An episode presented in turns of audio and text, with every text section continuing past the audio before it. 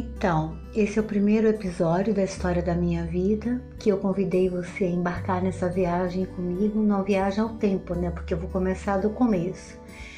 Bom, eu nasci no, é, no dia 7 de agosto de 1966. Nasci no Rio de Janeiro, na cidade de Niterói. E meu pai baiano, minha mãe carioca. Mas é, minha mãe faleceu no parto. E aí eu fui trazida pelo meu pai para a Bahia para ser criada pela minha avó paterna. E assim foi. Eu cresci aqui na cidade de São Gonçalo dos Campos, uma cidade localizada no Recôncavo Baiano, é, criada por minha avó, muitas tias, tios e muitos primos. Basicamente tive uma infância feliz, uma cidade pequena, tranquila, né, bem monótona, bem calma. Então, sem grandes histórias, mas uma infância muito feliz, muito saudável, muito bacana. Todas as memórias que eu tenho da infância, elas são muito positivas. Eu acho que essas memórias, essa vivência da infância, talvez tenha sido a parte mais importante, talvez não, ela foi a parte mais importante da minha vida que me deu sustentação para ser a pessoa que eu sou, que eu me tornei hoje. Então é assim que começa a minha história. Aí eu né? Era uma criança normal, estudando, brincando, enfim. E é, quando eu terminei é, o que seria hoje o ensino fundamental 2, né? Que foi até a oitava série do meu tempo, aí não existia o ensino médio na minha cidade, aqui em São Gonçalo. Então, as pessoas que tinham recursos financeiros, que tinham condições, o apoio, iam para Salvador, a maioria delas, Algumas iam para a Feira de Santana, porque é próxima, cerca de 20 quilômetros, é uma cidade bem maior, então é, se moviam para lá para estudar.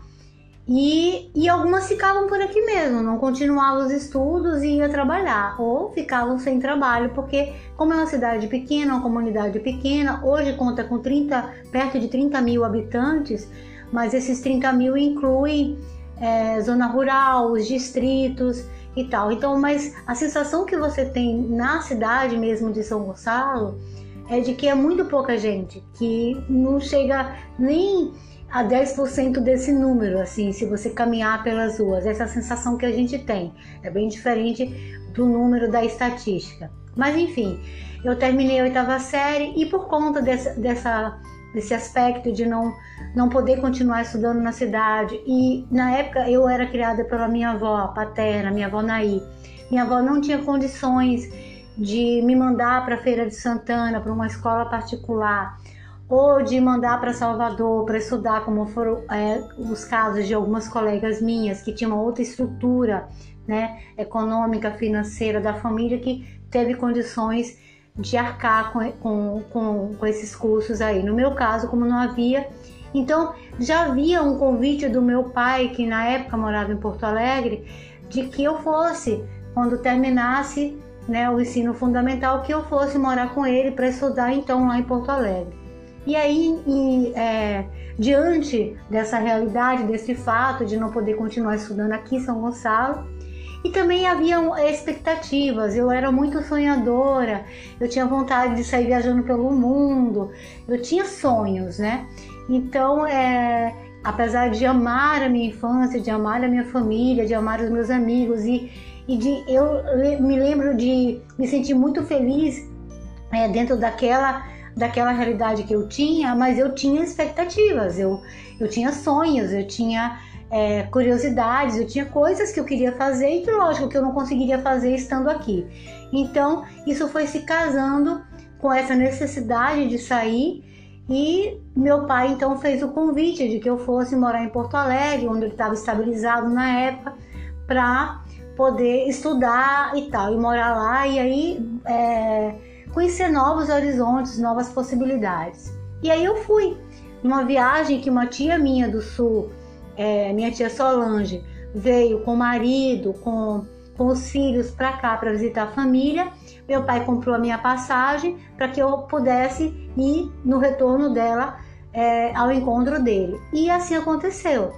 É, então é, foi tudo combinado e eu criei muitas expectativas. Minha tia veio E no final das férias eu retornei, eu fui, né? Ela retornou e eu fui com ela e fui para inicialmente para Paranaguá, no Paraná, mas depois ela foi me levar até Porto Alegre, no encontro de meu pai, e aí me deixou lá com meu pai. Mas eu essa minha tia, a gente tinha proximidade, por incrível que pareça, apesar da gente viver distante, da gente não ter tido muita convivência, mas a gente tinha uma relação afetiva muito próxima. E, e minha tia me deixou lá com meu pai. Eu fui morar com meu pai, meu pai era casado com uma mulher, já tinha nessa época duas filhas, né, com ela, Luciana e a Lília, e aí chegou eu para somar. Só que meu pai era um cara assim machista, era um cara muito ciumento, muito mulherengo, né? E eu já sabia disso, daí eu já desconfiava que essa fama dele era uma, uma realidade.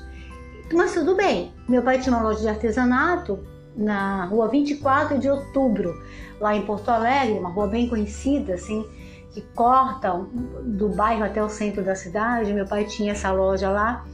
E, enfim, eu fui estudar, ele me matriculou no, no, na Escola Batista, que era na mesma rua, mas eu tinha que pegar ônibus para ir, porque era uma rua longa, né? Bem comprida, então eu tinha que pegar ônibus para chegar até essa, essa escola.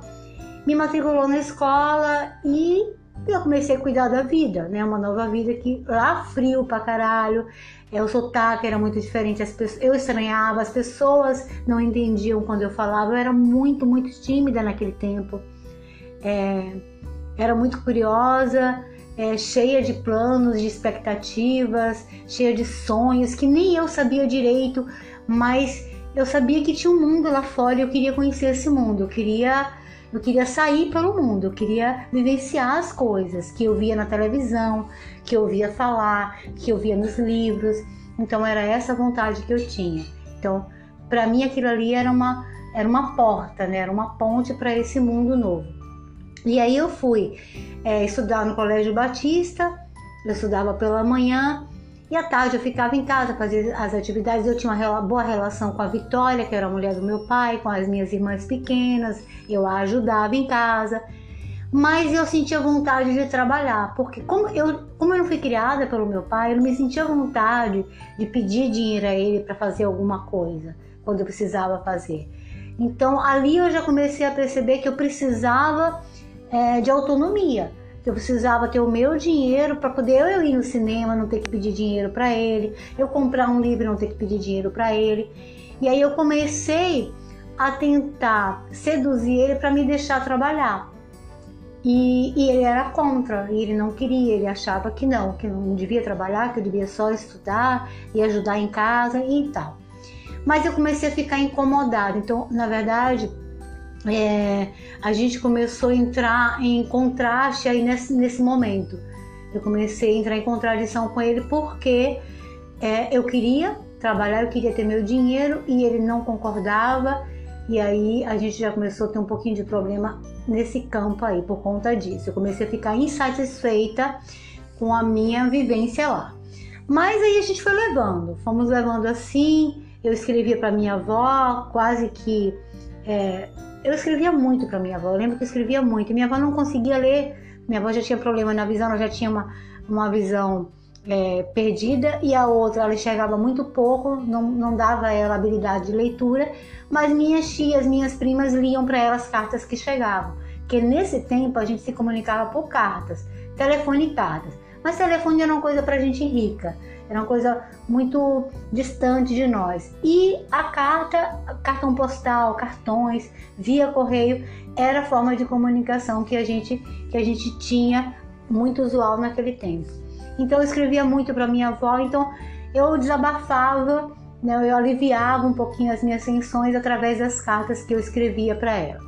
Enfim, é, se passou aquele ano que foi. É, que ano foi isso, meu Deus? Se eu não me engano, foi no ano de 82 que eu fui para lá. É, não, não é 82. Eu não sei bem, gente. Eu vou ter que levantar esse dado depois. Assim, eu não lembro em que ano eu fui para lá. Tem que fazer umas contas agora, me perdoe. Mas não foi 82 não, porque em 85 meu filho nasceu. É, então isso mesmo, foi ano de 82. Isso, meu filho nasceu e eu ia fazer 18 anos. Nasceu em maio, eu fiz 18 anos em agosto do mesmo ano. Então é isso, eu fui em 82 para lá no comecinho do ano. E da Bahia pra, para o sul, no caso, para Porto Alegre. Então, é, aí tá, continuando a história para eu encerrar esse episódio aqui, esse capítulo, né? É, então, morando com meu pai, eu fiquei menos de um ano morando com meu pai. É, meu pai fez uma viagem no final do ano, no final desse mesmo ano de 82. É, eu estava tendo alguns, algum, um pouco de dificuldade de adaptação com essas questões, assim, porque eu já era é, uma feminista, eu já era muito independente, sem ter consciência disso. Eu não tinha essa consciência, eu só sentia. Eu fui sempre muito de sentir. Né? Eu não tinha as coisas assim muito claras na minha mente, mas eu sentia as coisas. Eu, eu, eu tinha uma compreensão através do sentimento, da própria vivência. Então, é, aí, pois é, aí a gente começou já a ter alguns conflitos por conta disso. Né? Como ele era muito machista, então ele me prendia muito, não queria que eu saísse. E eu sentia a necessidade de sair, de conhecer a cidade que eu estava, né? Locada, de conhecer o entorno. Então eu tinha essas, essas, coisas assim que, que, que desgastavam um pouquinho a relação da gente. Mas ainda era uma relação saudável e boa. Bom, aí é, passou-se o ano, né? Eu fiz algum, algumas amizades na escola que eu estudava, no Colégio Batista, na mesma rua, 24 de outubro. Eu lembro que o colégio ficava muito próximo a um parque grande no centro da cidade. No centro não, assim, já é a caminho do centro, que chamavam de Parcão. Deve existir ainda, porque é um parque tradicional lá, bem antigo e muito visitado. Então eu às vezes eu saía depois da aula, eu ia para esse parque, esperava meu pai no parque. Às vezes entre uma aula e outra, quando é, não havia aula, eu ia para esse parque sozinha. Né? E ali eu ficava caminhando, sentava num banco, ficava observando as pessoas que passavam. É, às vezes eu pegava um ônibus e ia até o centro mesmo, o centro coração da cidade mesmo de Porto Alegre. E a minha paixão por café, na verdade, começou ali. Isso eu lembro muito bem, está bem pontuado na minha cabeça. Porque quando eu andava na rua, que como se chamava? Acho que era Rua 24, era Rua das Flores, não, Rua 24 Horas, é, Rua das Flores, Rua da Praia, Rua da Praia, se eu não me engano. Estou confundindo um pouco com Curitiba, porque Curitiba também tem uma rua muito parecida, mas enfim. Aí eu andava, eu caminhava por essa rua que era uma rua meio principal, assim, no centro comercial de Porto Alegre, e tinham muitos cafés, muitos cafés. E nesses cafés, geralmente eram os intelectuais, eram jornalistas, eram escritores, eram políticos, todos de terno e de gravata, ou então assim, tipo executivo, né, vestido bem social assim, e que fumavam e que tomavam café e que ali ficavam conversando, discutindo vários assuntos é, é, da atualidade ali na época, né? Naquele tempo. Então, assim, e era muito curioso. Às vezes eu conseguia levar um dinheirinho comigo, ou o dinheirinho do lanche, alguma coisa, eu conseguia salvar algum dinheiro, eu entrava nesses cafés. E aí eu pedia alguma coisinha, um doce, um salgado e um café. Eu ia experimentando os cafés. Sentava e dali eu ficava ouvindo, né? É, as, na espreita das conversas e tal, para ver como que funcionava aquele mundo deles. Bom, então, e assim se passou, aquele ano de 82, né, de começo de 82, março, abril, que eu cheguei lá em Porto Alegre, é, fui até o final do ano, até quase dezembro. E aí, quando terminou, encerrou o primeiro ano, que eu saí de férias, Aí meu pai fez uma viagem para São Paulo, que seria uma viagem a negócios, né? Ele tinha uma loja de artesanato, ele era varejista e atacadista, e ele também tinha uma, uma indústria pequena de perfumes artesanais, aqueles perfuminhos que vêm em caixinhas pirografadas, em cestinhas de cipó. E ele tinha uma, uma ele foi assim pioneiro é, desse tipo de produção, dos perfumes né, de patchouli, alfazema, enfim, esses perfumes, alecrim, ele tinha uma produção desses perfumes aí. Então ele sempre viajava a São Paulo para comprar vidros, né, matéria-prima. E aí meu pai tinha que fazer essa viagem e ele me convidou. Às vezes ele me convidava, por exemplo, Gramado, Caxias do Sul, É, teve alguma cidade, Canela, que eu conheci durante viagens de negócios dele que ele fazia, que ele ia de carro, e ele me convidava assim no final de semana para ir junto. E a gente passava o final de semana viajando. Eu adorava essas aventuras aí. Eu conheci essas cidades todas durante esse tempo. Né? O primeiro contato que eu tive foi esse. E aí, é, sim, aí meu pai, é, no mesmo ano de 82, meu pai precisava fazer uma viagem para São Paulo para fechar um contrato com uma nova indústria que ia fornecer os vidros para os perfuminhos que ele produzia, né? Que ele fabricava. E aí era uma, era uma compra maior para eles, era uma, uma coisa mais significativa, ele precisava ir pessoalmente. E aí ele me convidou. Ele falou: Ó, você faz o seguinte, você vai comigo, a gente vai viajando, eu vou ter que passar por Florianópolis, assim você já vai conhecer. Depois eu te eu vou fazer um roteiro que eu vou te deixar em Paranaguá e depois eu sigo para São Paulo. Faço os negócios que eu tenho que fazer lá na volta, eu te pego e retornamos para Porto Alegre. Ficou combinado assim. E assim foi, e assim se sucedeu mesmo. Só que teve um percalço no meio do caminho. Né? Ele me deixou em Paranaguá com essa minha tia Solange, com quem eu fui daqui do Nordeste da Bahia para o Sul, né? Para minha tia que veio passar férias. E meu pai comprou passagem e eu fui, e fui com ela para o sul. É, aí, sim, ele me deixou na casa dessa minha tia, né, que era casada, tinha dois, dois, dois filhos, é, é, um menino e uma menina, enquanto ele, ele fazia os negócios em São Paulo, como tinha sido combinado. Só que na volta, vindo de São Paulo já, isso quase um mês depois, vindo de São Paulo, já retornando para Porto Alegre, quando é, ele estava voltando, ele sofreu um, um, um assalto e esse assalto é sucedido de, de, de, de, homicídio e ele veio a falecer. Né? Ele foi assassinado, literalmente mesmo, com vários tiros. Levaram o carro, levaram tudo que ele tinha e deixaram ele lá na estrada. Enfim, e aí nós recebemos a notícia e aí é uma outra um outro episódio que eu vou contar para vocês que foi uma foi uma, um momento, uma fase muito delicada, assim, um pouco confusa para mim, bem confusa, assim, essa relação minha com a morte. Eu fui esclarecer isso muito tempo depois, não durante o processo, mas foi uma coisa que foi se dando aos poucos, depois de muitos anos, isso ficou mais claro para mim, né, que é a minha posição até hoje. Mas naquele tempo era uma coisa ainda que eu não sabia direito, eu não entendia. A morte era uma coisa incompreensível para mim, é uma estranha mesmo. É, é, eu não conseguia falar sobre a morte, eu tinha muito medo da morte. É, enfim, então em um outro episódio eu vou contar isso para vocês. Então aqui acaba o primeiro episódio dessa dessa série de episódios que nós teremos pela frente, onde eu vou narrar toda a minha história de vida até aqui, até os meus 53 anos de idade, que vão é, virar para 54 semana que vem, dia 7 de agosto. Até aqui eu agradeço vocês terem participado, vocês terem participado como ouvintes tá? E eu gostaria de pedir que se alguém escutou e quiser dar alguma sugestão, tiver algum comentário para fazer, fique à vontade. Vai ser um prazer responder qualquer pergunta. É, enfim, que vocês estão, eu estou aberta para perguntas, para responder, é, para qualquer coisa que vocês possam imaginar que possam contar comigo, tá bom? Muito obrigada, Mahalo.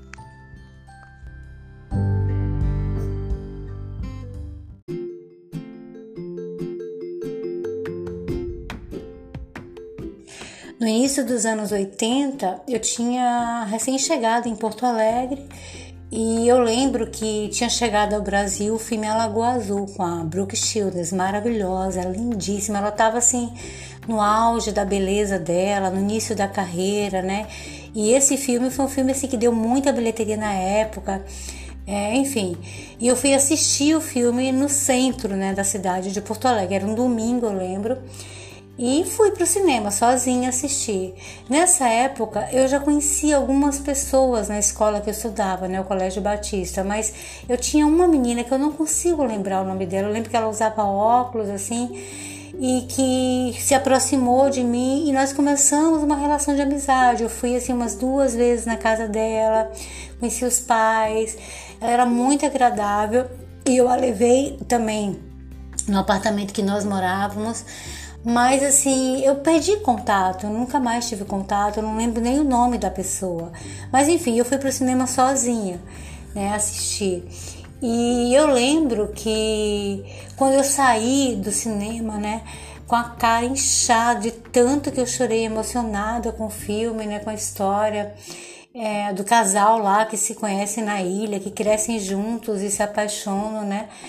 Enfim, é, quando eu saí do cinema, eu me deparei com uma cena inusitada para mim, que era as torcidas do Inter e do Grêmio, né? Que é um clássico é, do futebol. Esses dois times que são é, é disputam entre si, né?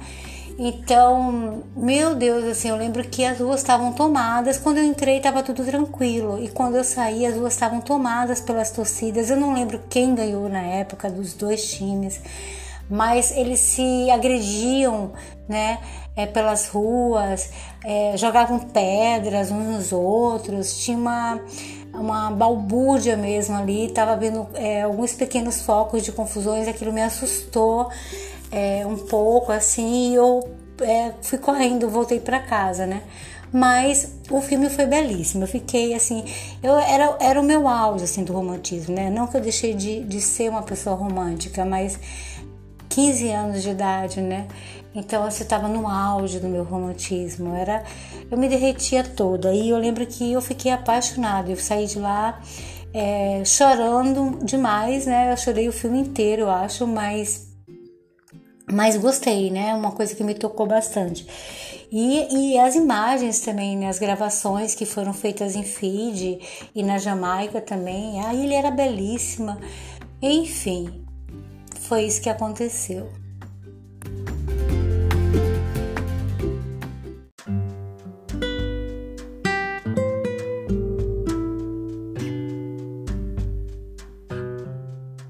Bom, que eu me lembro bem assim desse período assim curto né, em Porto Alegre foi um período de transição muito grande. Eu saí, imagina, é, de uma cidade de interior, né, da asa da minha avó, das minhas tias, da convivência dos meus primos, para uma cidade é, metropolitana com um sotaque diferente, com características diferentes daquelas que eu estava acostumada, mas que isso para mim sempre era uma coisa positiva, tá? Eu não tô trazendo isso como uma coisa negativa, eu só tô trazendo como características é, de uma nova vida, né, que se colocava ali para mim.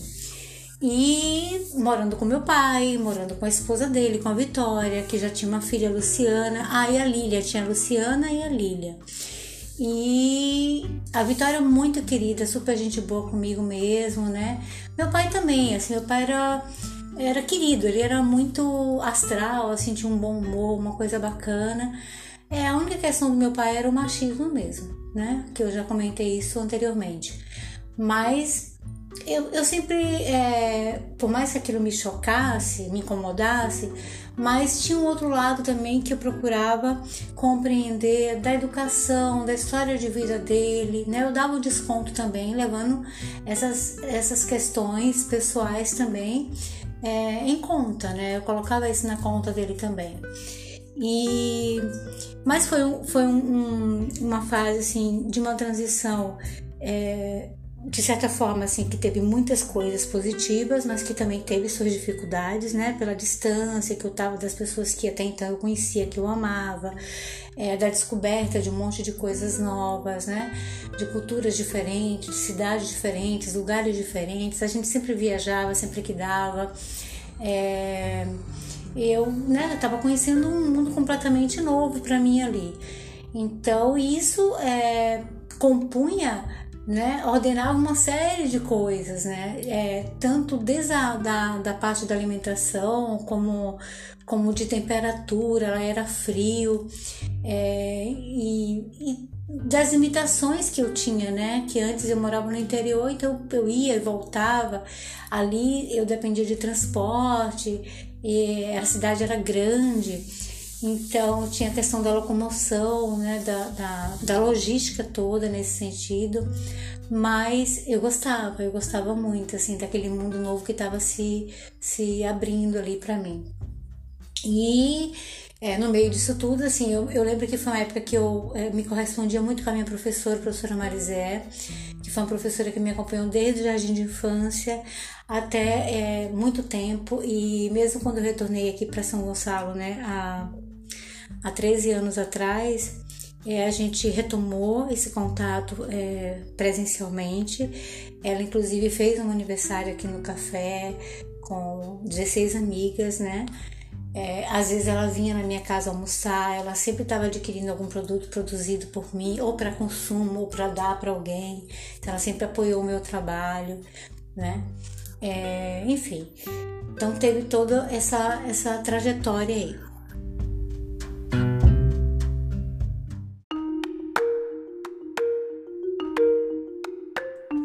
Ah, eu lembrei também de uma historinha que aconteceu em Porto Alegre. É, meu pai tinha uma sócia na loja que chamava Tapajós, na rua 24 de outubro, a Carmen, que era uma gaúcha, assim. Muito, muito gente boa, a Carmen, assim, me recebeu muito bem. E eu lembro que teve, eu não sei, foi logo no início, quando eu cheguei é, com meu pai. Né? A Vitória ainda não estava em Porto Alegre, a Vitória ainda estava em Curitiba. Eu lembro que logo que eu cheguei, aí eu fiquei uns dias no apartamento da Carmen como hóspede, né? Coisa assim de uns dois, três dias por aí. E, e a Carmen, eu só conhecia um irmão dela, tinha a família dela lá, mas eu só conhecia um irmão dela, que estava sempre com ela nos trabalhos, nas coisas. E esse cara, eu na época tinha 15, esse cara devia ter uns 20 e poucos anos assim. Esse cara me paquerou. E eu fiquei interessada no cara, mas meu pai percebeu alguma coisa e ele não deixava a gente sozinho um minuto. Assim, ele ficava na cola mesmo assim sabe? Tipo assim, aí eu ficava pensando, pô, não tinha, eu nunca, a gente tinha, nunca tinha chance. Eu lembro que às vezes eu fui viajar com meu pai, é, de carro isso, né? E ele levava esse cara junto, porque ele ia ajudar ele em alguma coisa, assim, na, nos lugares onde a gente ia lá, né? Que era no, isso é, no interior do Rio Grande do Sul, né? Caxias, Canela, onde ele tinha os clientes lá, que ele estava sempre em contato. E ele, eu lembro que às vezes, então, ele estava dirigindo, o cara na frente, né, do lado do passageiro e eu atrás. E o cara ficava me olhando pelo retrovisor. Mas meu pai não deixava a gente um minuto sozinhos, os dois. Então a gente nunca nem teve chance, a gente só trocava olhares. A gente flertava, né? Mas a gente nunca teve chance nem de, de conversar assim sozinho nós dois.